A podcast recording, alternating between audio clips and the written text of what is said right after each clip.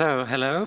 Um, I just heard that I have just 30 minutes, so we have a little bit to jump through. And so I just go to start. I'm a visual effects supervisor from Pixomondo Stuttgart, and we worked on Hugo Cabret um, with about 120 shots um, from 850 shots. And at the end, we got really the Oscar. That was really amazing. And now I will show you some notes about our company. Our company was grown up the last years extremely, and we are nearly on every continent. And um, in every continent, every facility what you see, we are working about 50 to 70 people, and that's a big cluster. And so we can work about 24 days, seven, 24 hours, seven days, and all the year.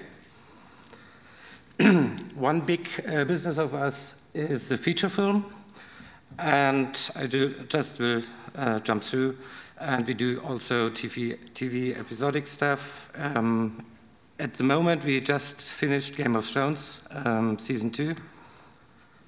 We are doing uh, live media events and for big um, screens and all the stuff, and um, commercials, of course. I don't like them, but it's a good business. And a very big business in Germany also uh, the industrial movie where we have high quality renderings and doing planes and cars. And now we come to the feature film, what Hugo also is, and here you see a lot of titles. And we worked on these movies the last uh, two years um, of these movies. And there's 2012 and Hugo Cabret, Ghostwriter, Dark Tide, Percy Jackson, and um, this is actually my business. I love it to work on feature films, and there we got the Oscar. Um, I will just show you a reel where we cut it together, the VFX stuff from Pixomondo Germany. A lot of clients come to us and say, yeah, the LA guys are doing this, and in Germany there are no big effects done. And so we cut it a reel together that you can see what films we worked on and in which quality we can uh, doing shots.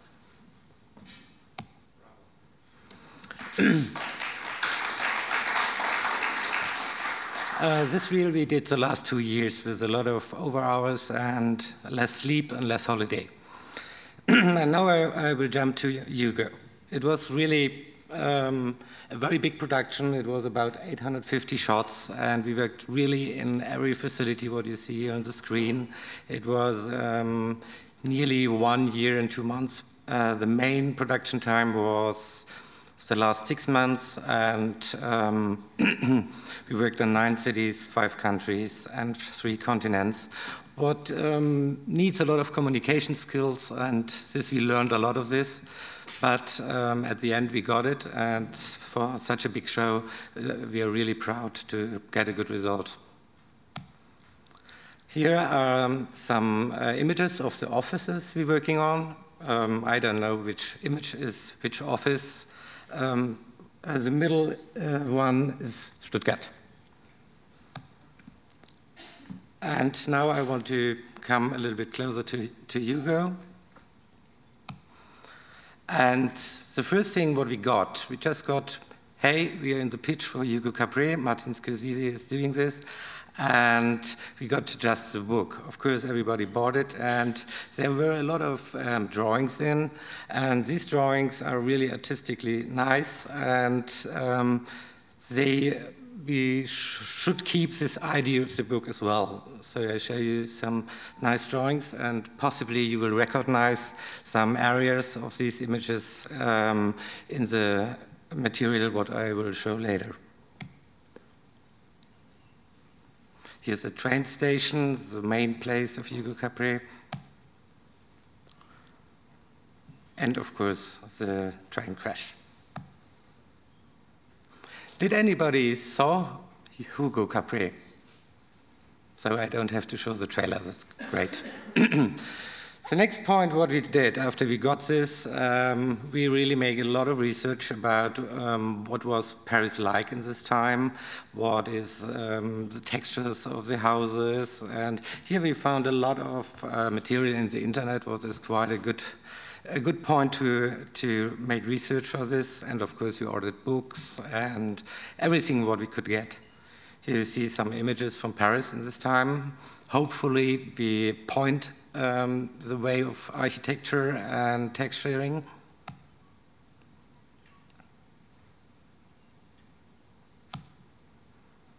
And main thing is we are, a lot of Hugo is playing in the streets, and these kinds of streets we tried to build up in 3D. After this, um, there's a production team, production design team, what was nearly based in London, and uh, these guys are drawn every key shot or nearly every important shot of um, uh, Hugo, um, where we got the first artistic skills in. We um, got ideas, we could think about what techniques we will use, and of course, all these images are approved by the client, and this is a way of art what we wanted to go. Here you see Paris, and of course, the station, and in front of the station, and once more. And now I grabbed some images. Hopefully you're interested to see some images. What is about the set? It was in London and it was extremely huge. It was the hugest set what I ever seen and it took millions of, of dollars. I don't know it exactly but that was really amazing. And um, of course, a lot of the images what we did um, were, were, driven about the um, unbelievable good set design.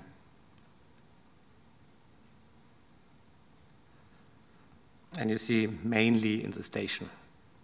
And of course, they built up a bridge. Why not? And uh, they build up streets. And you see that um, the nearer areas are mostly um, set design, and we just added the rest. In a lot of shops, of course, we added everything, but um, mainly this was a way of working.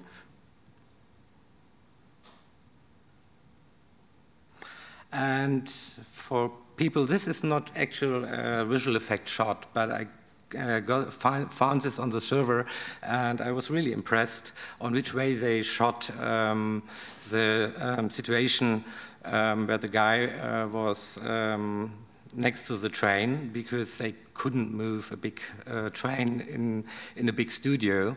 It was huge, but it was not as huge. And so I will show you some making of images. And another point of Hugo, and I think that's the reason why um, we got the Oscar as well, was um, that they use techniques, um, historical, historical film techniques, and they, they gave historical ideas in the movie. And um, of course, this uh, was the story of the Georges Méliès, and um, these elements are all in the movie and the award of this time. And here you see his studio on the left side. On the right side, you see the digital studio. What is uh, here a full CG studio. And also in the movie was this original um, first running image um, from the year 1896. And of course, some ideas of these images we brought into the uh, film and also we used uh, the same technique sometimes. So we had this technique with a little mouse, and this was really fun because um, this was a normal stop trick animation. And after Marty got the shot finished from our side, of course we worked on this as well. Um, he asked, yeah, "We're missing motion blur," and said, "No, it's stop trick. There is no motion blur." And that was really cool because. Um, to using old techniques in a very modern movie. And also we worked with miniatures. And this original train crash was, was very um, good known in this time from 1895. Um, this we shot with miniature techniques as well. So there is no CG train uh, what we actually thought to do. We got a miniature model, it was this size, and um, we had to compose miniature um, real people and at digital. We uh, work in three different dimensions, and that was really tricky, but it worked at the end. Here you see um, from the set original uh, miniature shooting, and here you get the result where we added the rest of the image CG. I'm really, um, it's really dark. Uh, normally you see much more. and another nice point was um, the old Harold Lloyd uh, movie, where the idea um, on the clock tower with the little Hugo was um, inspired by. Now I want to come a little bit to Stuttgart, what is right here in the area. Um, I'm from Karlsruhe, so it's okay to work in Stuttgart. And we are a facility we worked about with um, 70 artists, um, nine months, and we got uh, the clock tower sequence, we got the Graveyard sequence, and the train crash. We did half of the shots. And it was really amazing to work on this, and the artists were high motivated. We worked, of course, in 3D, what is, was not possible in this short time of period to prepare a 3D um, material, so I have to show the stuff 2D. And now I will um, bring up a little breakdown from the Stuttgart shots, and if afterwards, uh, after um, this a question on this, I can really know every pixel on this. And if you have questions now about uh, the shots where I worked on, free, uh, if you want, you can ask now. If not, we go just ahead the next, to watching the next movie. Yes?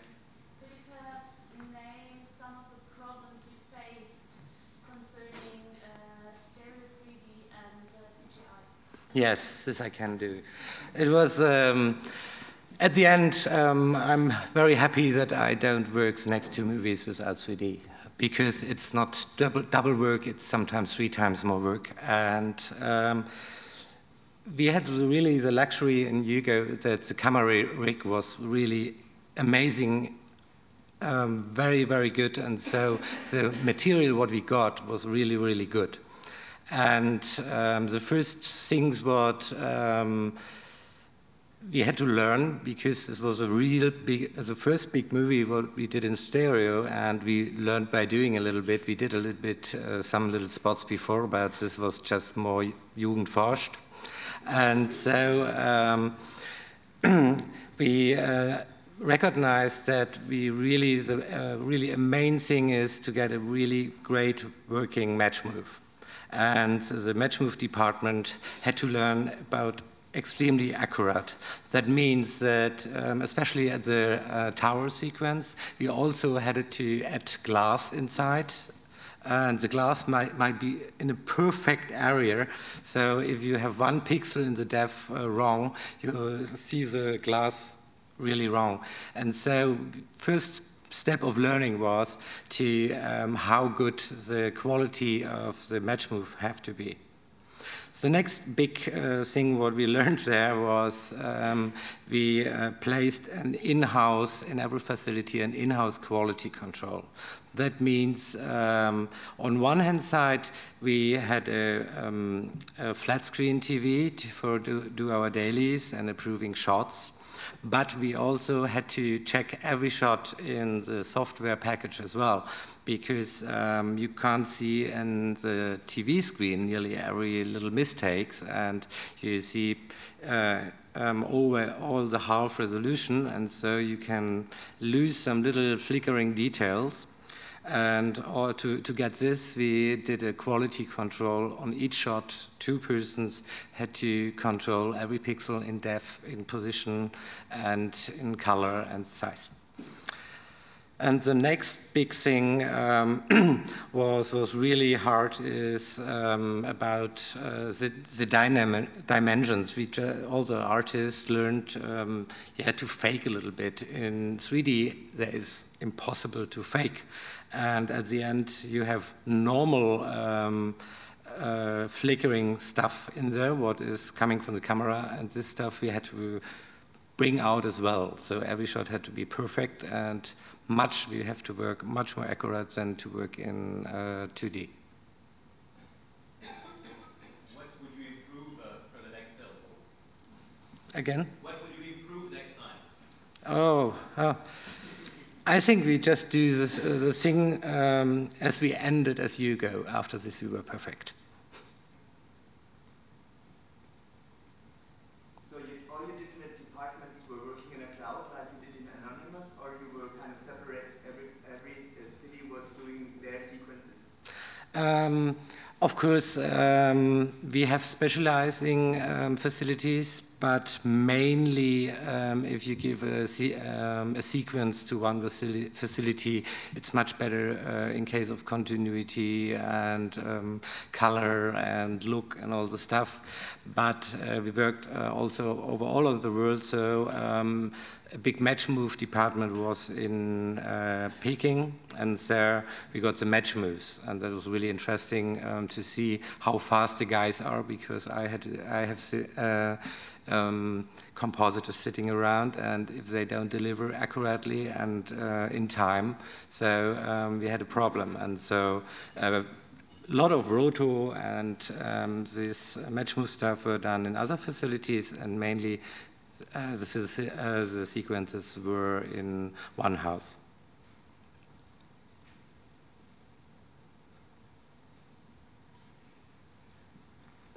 Any questions more? Are you going to show us anything from Red Tails?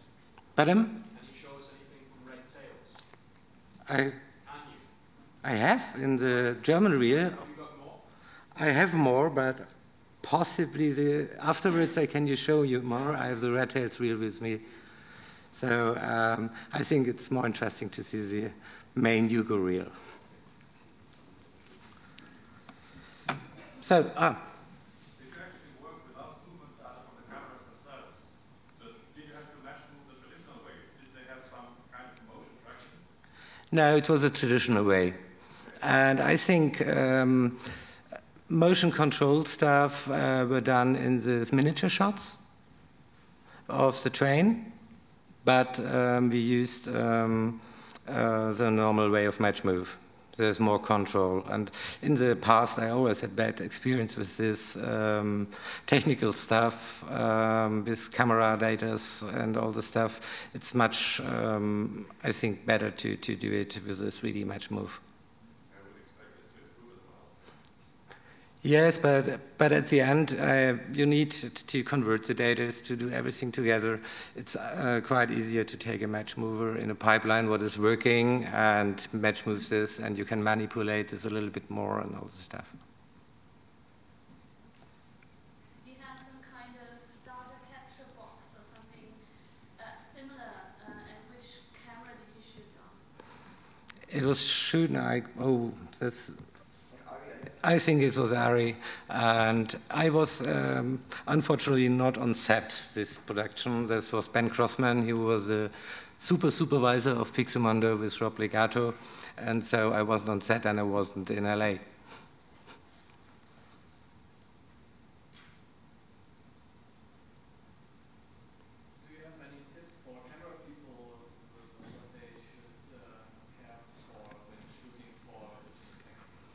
Yeah, three words measure, measure, and measure.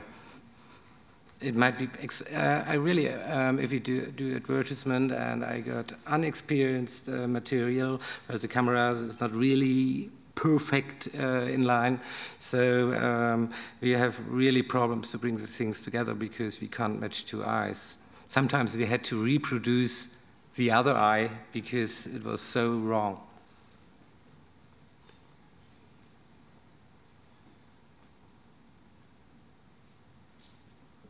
Noch irgendwas? Oh, good. So I will show the movie where all the shots from us are in. At, at the end, it was 62 minutes, and we cut it down um, to um, seven minutes, I guess. And um, there are a lot of breakdowns, so it's self-explaining a little bit.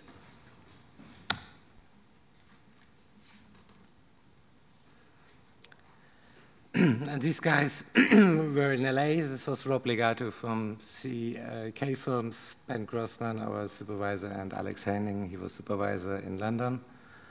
And I was in Stuttgart.